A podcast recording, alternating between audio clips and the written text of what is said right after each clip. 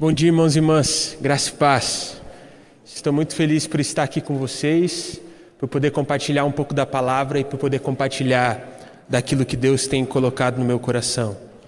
Uma coisa que eu tenho percebido, de que até parece uma lei da física, é de que em todo grupo de amigos sempre tem o amigo reclamão.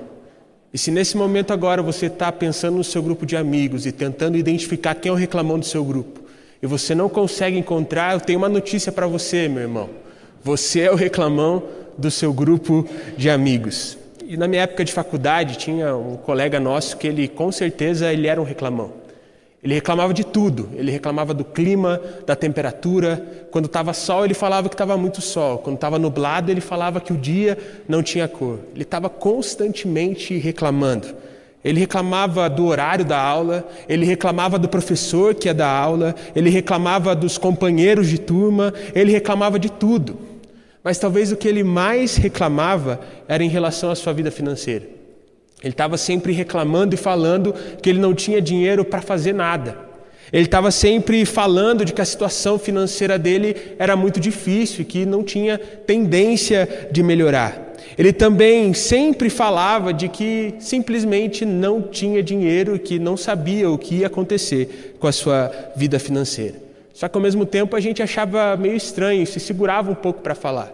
Porque apesar de sempre reclamar da falta de dinheiro, aquele amigo nosso estava sempre de roupa nova. E quando chegava o final de semana, ele estava sempre indo nos lugares caros e mais do que isso, também frequentando restaurantes caros. Mas mesmo assim, todas as vezes que a gente se encontrava, ele reclamava da vida financeira dele. E todo mundo tinha vontade de falar alguma coisa, mas ninguém falava nada. E a gota d'água para a gente foi um momento em que a gente estava lá na nossa roda de conversa e ele chegou para a gente assim, de uma hora para outra e falou: Então, eu queria saber quem aqui podia me emprestar o cartão de crédito para que eu possa comprar um celular novo. Sendo que ele já tinha trocado de celular há poucos meses atrás sendo que o celular dele ainda era bom, não tinha tido nenhum problema. E daí, naquele momento, o pessoal simplesmente não se aguentou e não perdoou. E começou a falar: Cara, você está sempre reclamando que não tem dinheiro.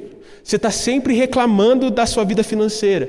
Mas você está sempre usando roupa nova. Você está sempre indo em restaurante caro. E agora você vem pedir para a gente emprestar o cartão para você, para você comprar um celular novo, sendo que você trocou de celular há pouco tempo atrás. Cara, você precisa entender uma coisa se você quer que a sua vida financeira melhore, se você quer ter mais dinheiro, você precisa fazer a sua parte. Irmãos, isso me ensinou muito. Isso me ensinou para que a gente perceba que se a gente quer que as coisas melhorem na nossa vida, nós precisamos fazer a nossa parte, nós precisamos fazer aquilo que é a nossa responsabilidade. E ultimamente, não sei você, mas o que eu tenho mais visto são pessoas que estão reclamando dos problemas da vida.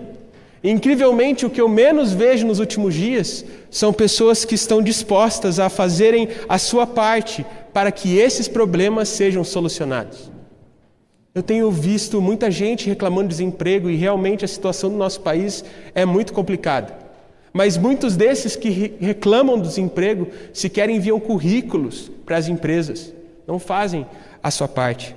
Eu vejo muita gente reclamando da nova geração. Eu vejo muita gente reclamando do que os filhos se tornaram, da forma como os filhos conduzem a vida, da forma como os filhos estão vivendo a sua juventude. Eu vejo muita gente reclamando dos filhos, mas muitos desses que reclamam nunca se esforçaram e não se esforçam para cuidar e criar dos seus filhos da melhor maneira possível. Ultimamente eu tenho também visto muitas pessoas reclamando da sua vida com Deus falando que nesse período de pandemia, onde ficou tudo parado, onde a transmissão era apenas online, as pessoas simplesmente se afastaram do Senhor. Mas poucas dessas pessoas que reclamam desse distanciamento, de fato oram, buscam o Senhor e muito menos leem a palavra e buscam estar próximos do Senhor no dia a dia. Enfim, irmãos, infelizmente o que eu mais tenho visto ultimamente são pessoas que reclamam muito da vida, mas ao mesmo tempo não se esforçam para viver da, maneira, da melhor maneira possível. Não se esforçam para fazerem a sua parte. E nós precisamos entender, meus irmãos, de que a vida não tem segredo. Se a gente quer que as coisas melhorem, nós precisamos fazer a nossa parte. E hoje eu não quero perguntar para você se você quer que as circunstâncias melhorem. Hoje eu não quero perguntar para você se você quer que as coisas se tornem mais fáceis, pois eu tenho certeza de qual vai ser a sua resposta. Todo mundo quer que as circunstâncias melhorem, todo mundo quer que as coisas se tornem mais fáceis. Portanto, eu não vou perguntar isso. O que eu quero perguntar para você nessa manhã é o seguinte, irmãos: você está pronto para fazer a sua parte? Pois fazer a sua parte é o único caminho para ver as coisas melhorarem. Portanto, Nessa mensagem, nessa manhã, eu gostaria de refletir com você em relação a essa pergunta que será o tema da minha pregação. Você está pronto para fazer a sua parte? E para refletirmos em relação a essa pergunta, eu convido os irmãos a abrirem suas Bíblias no livro de 1 Crônicas, no capítulo 22, nós vamos ler do verso 1 ao verso 13. 1 Crônicas, capítulo de número 22, do verso 1 ao verso 13.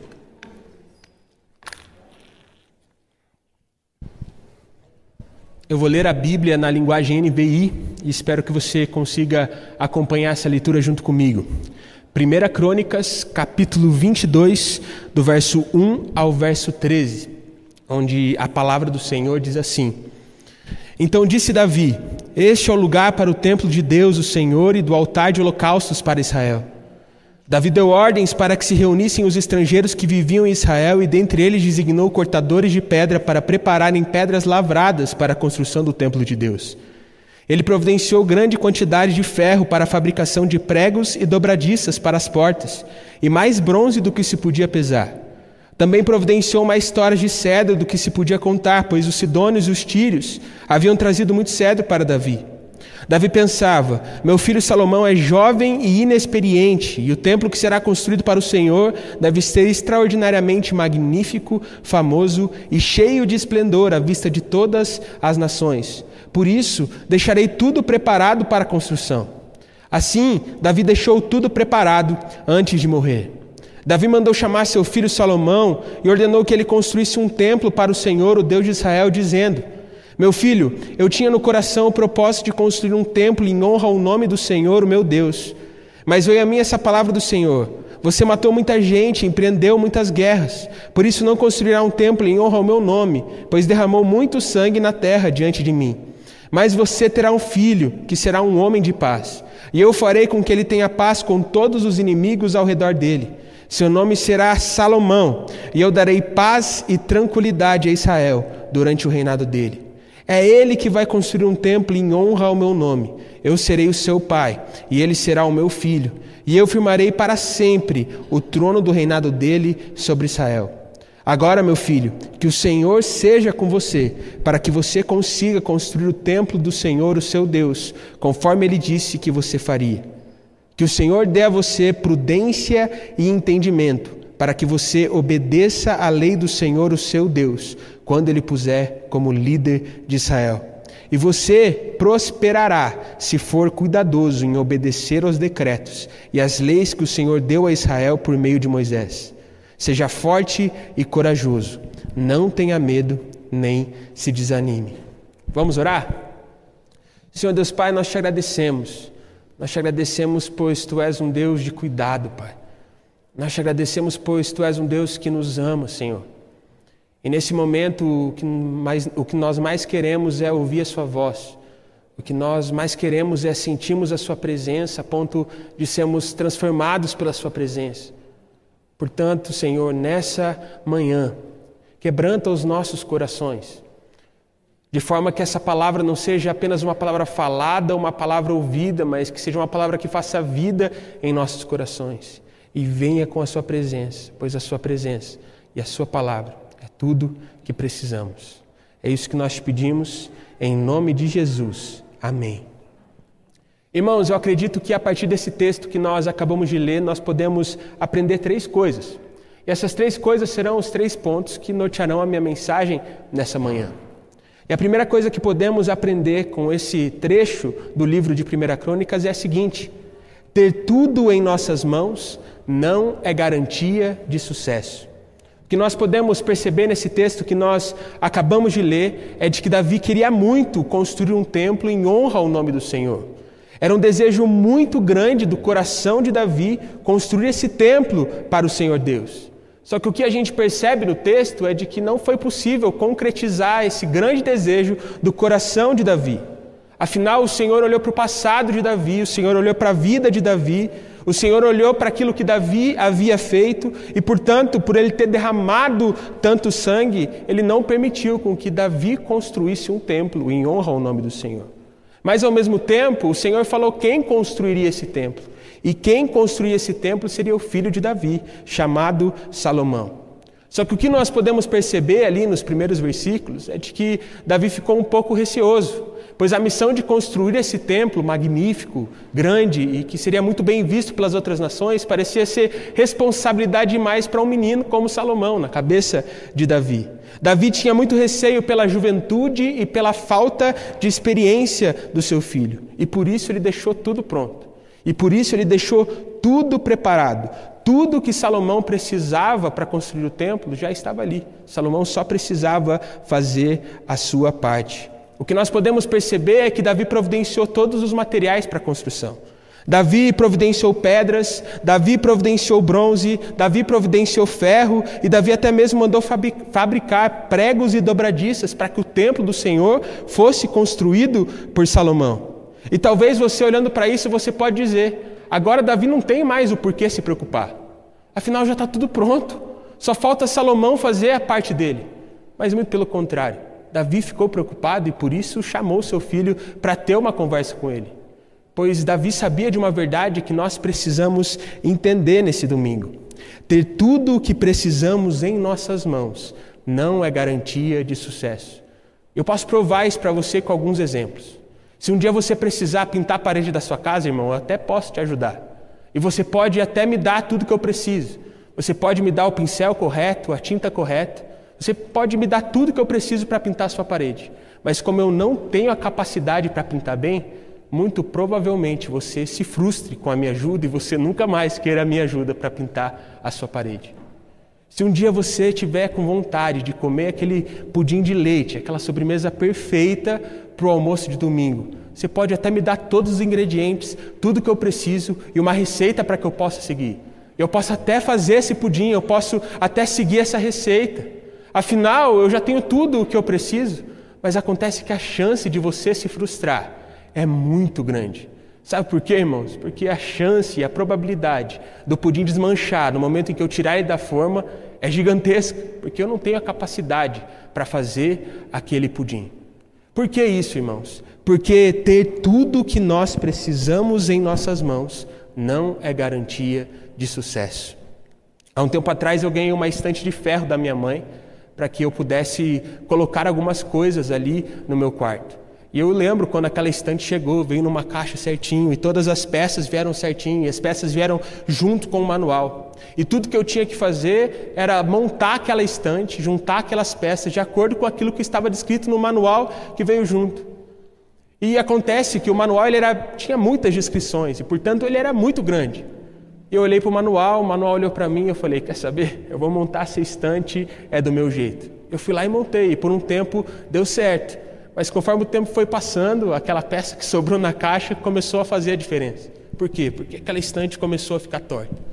E toda vez que eu olho para aquela estante e vejo ela um pouco torta, eu me lembro de que eu deveria ter seguido o manual. Talvez você está pensando aí, Juninho, onde você está querendo chegar com isso? O que, que você está querendo dizer?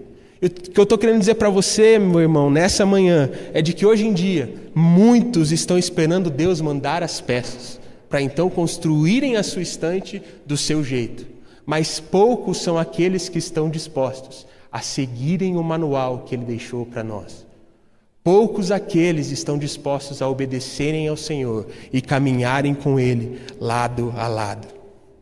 É por isso que, mesmo deixando tudo pronto, tudo certo, Davi fala para Salomão e, e, pede ao Senhor em relação à vida de Salomão a seguinte coisa lá no verso 11: Agora, meu filho, que o Senhor seja com você, para que você consiga construir o templo.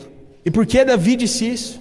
Eu realmente acredito que Davi disse isso, pois Davi sabia de que, mesmo com Salomão tendo tudo que ele precisava, mesmo com Salomão tendo tudo pronto, ele não conseguiria cumprir a sua missão, ele não conseguiria construir aquele templo sem a ajuda do Senhor Deus.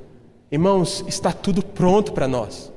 Jesus nos libertou do pecado, Jesus nos libertou da nossa natureza humana, Jesus abriu o caminho da intimidade, o véu se rasgou e agora nós podemos contemplar o Senhor face a face. Mais do que isso, o Senhor também nos deixou um manual e nós só devemos seguir.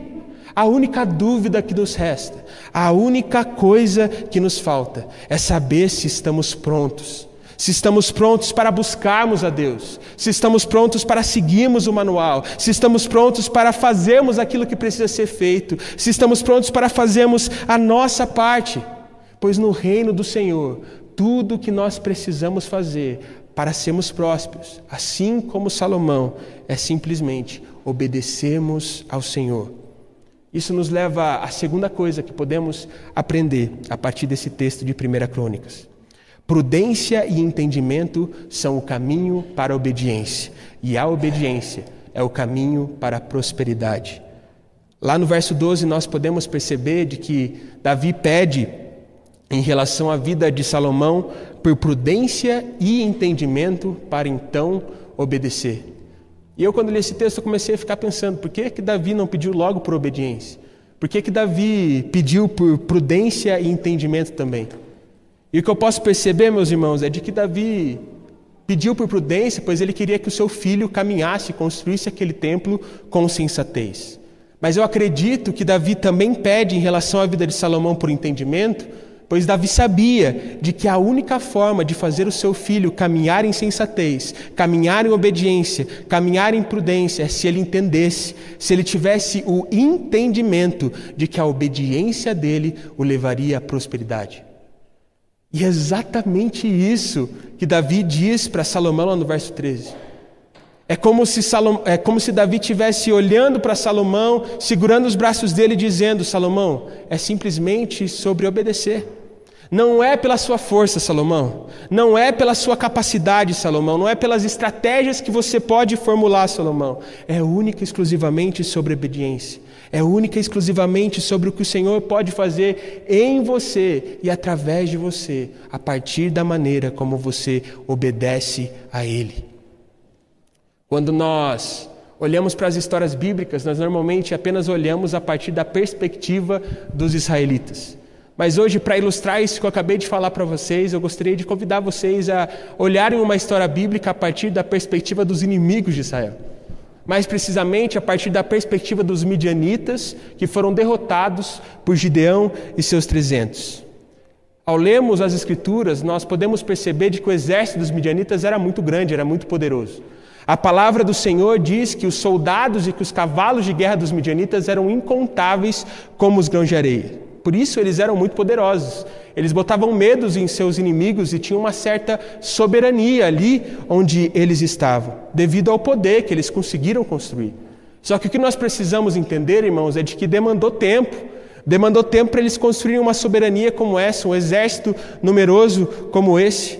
Demorou tempo para eles terem tudo o que eles precisavam para serem vitoriosos e para derrotarem todos os seus inimigos.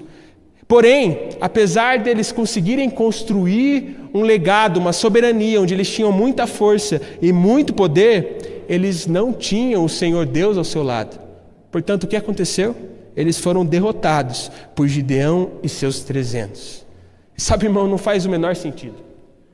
Não faz o menor sentido um exército tão poderoso desse jeito, tão grandioso desse jeito, ser derrotado por um exército muito pequeno, como era o exército dos israelitas. Não faz sentido um exército que demorou tanto tempo para construir essa soberania ser derrotado por um exército que aos olhos humanos não tinha nada. E é interessante a gente perceber de que aos olhos humanos os midianitas tinham tudo, mas os israelitas não tinham nada. Eles só tinham apenas 300 soldados, algumas cornetas e boca para gritar. Mas mesmo assim, eles conseguiram derrotar um exército muito poderoso, porque o Senhor Deus estava do seu lado. Irmãos, quando nós olhamos para esse relato bíblico, a partir da perspectiva dos midianitas, nós conseguimos entender de que não é sobre aquilo que temos em nossas mãos, mas sobre quem está do nosso lado. Portanto, irmãos, a partir de hoje, no seu momento de oração, Pare de pedir para Deus para que Ele te dê aquilo que você quer. E passe a pedir para Deus para que Ele te dê a capacidade para que você possa fazer o que precisa ser feito e permanecer caminhando lado a lado com o Senhor. Pois só assim, só dessa forma, você terá o entendimento que Davi queria tanto para a vida de Salomão o entendimento de que é apenas caminhando de maneira prudente e obediente que seremos prósperos. Prósperos não por aquilo que temos em nossas mãos, mas por quem está do nosso lado. Irmãos, quando nós temos a noção da grandeza do nosso Deus, quando nós temos a noção da grandeza daquele que está do nosso lado, apesar das dificuldades, apesar das coisas difíceis que a vida nos apresenta, nós conseguimos encontrar força, força para fazermos a nossa parte, seja qual for a nossa situação. Isso nos leva à terceira e última coisa que podemos aprender com esse texto de 1 Crônicas. E mais do que algo a ser aprendido, é uma palavra de motivação e de força que Davi disse para o seu filho, que eu gostaria de dizer para você aqui nessa manhã. Seja forte e corajoso, não tenha medo e não desanime. É exatamente isso que Davi diz para Salomão no verso 13. Eu gostaria até de repetir para você, para que você guarde essas palavras no seu coração. Seja forte e corajoso, não tenha medo e não desanime. Toda vez que eu leio esse texto, eu imagino esse momento tão importante, porque para Davi, ele estava olhando para o seu filho, dizendo a missão da vida dele era algo que ele sabia de que enquanto o seu filho estivesse colocando aquela missão em prática, ele não estaria ali. Portanto, era muito importante ele falar coisas que ficassem registradas no coração de Salomão. Então eu imagino Davi olhando fixamente para os olhos de Salomão. Eu imagino Davi segurando os braços de Salomão e falando para ele assim: Filho, eu já preparei tudo. Sabe, está tudo pronto, tudo o que você precisa para cumprir a sua missão está aqui. E eu tenho certeza de que não vai faltar nada durante a sua jornada.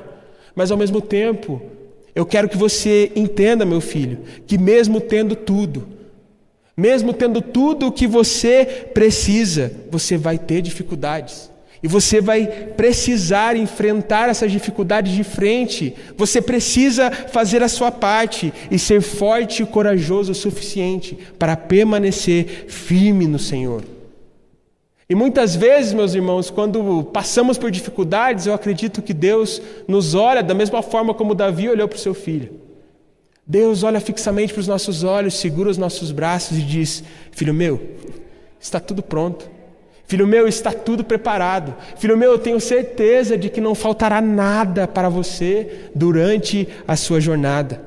Mas mesmo assim, você precisa entender de que apesar de todas as dificuldades, você precisa fazer a sua parte. Você precisa permanecer firme em mim. Há um tempo atrás, eu estava ouvindo uma entrevista, um podcast, e o entrevistado ele estava falando sobre o treinamento dos Navy SEALs.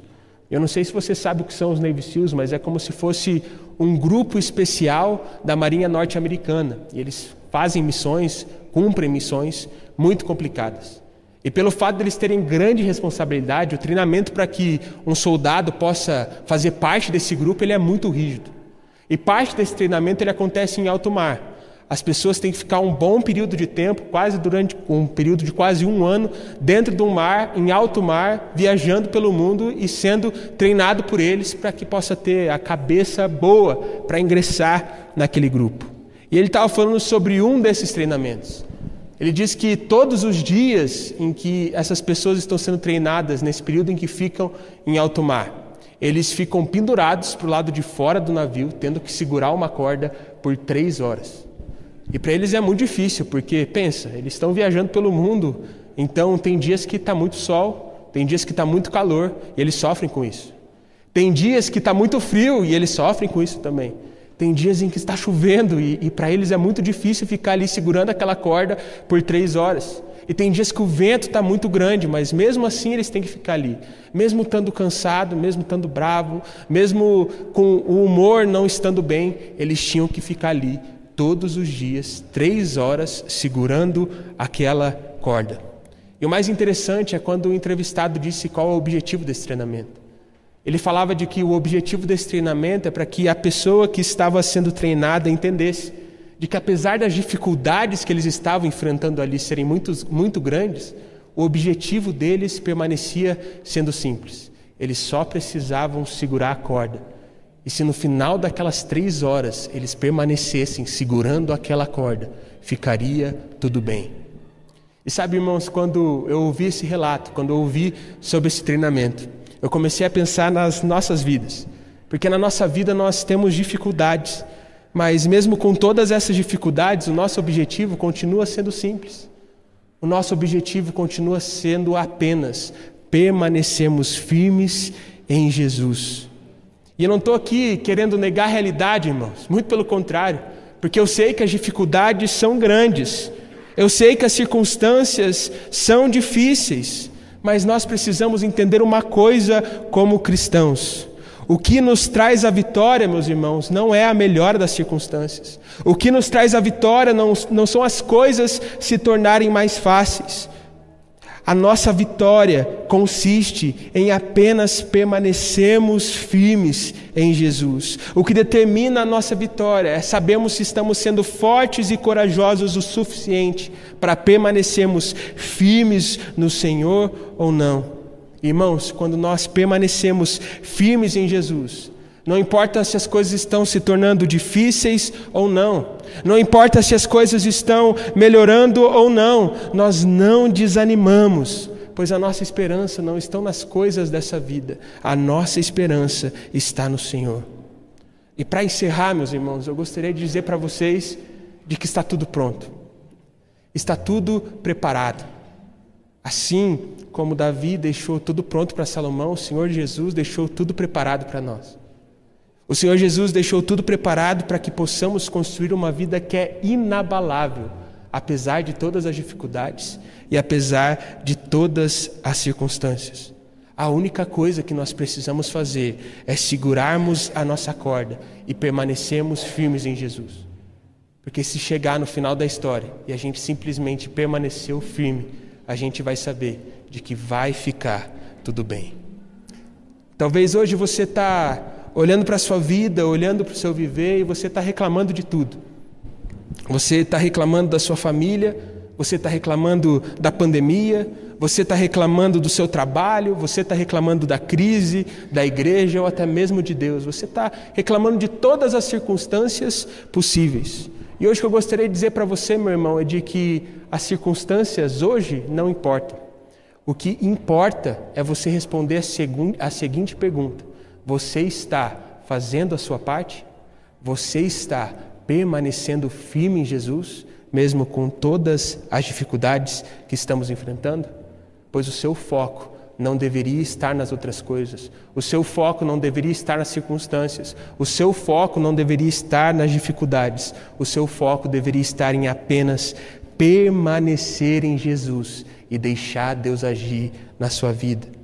Portanto, hoje, enquanto fazemos a nossa oração, para encerrarmos essa reflexão, eu gostaria que você fizesse a sua oração e não pedisse para Deus para que Ele te dê as coisas que você quer mas pedisse para Deus para que Ele te dê a capacidade de permanecer firme nele, a capacidade de buscar a Ele com toda intensidade e a capacidade de ser como Jesus.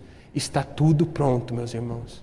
Você só precisa fazer a sua parte. Você só precisa permanecer firme em Jesus. Portanto, que a partir de hoje, esse seja o seu foco: permanecer firme no Senhor. Vamos orar? Senhor Deus Pai, muito obrigado, Senhor. Muito obrigado, pois Tu és um Deus grande, Pai. Tu és um Deus poderoso.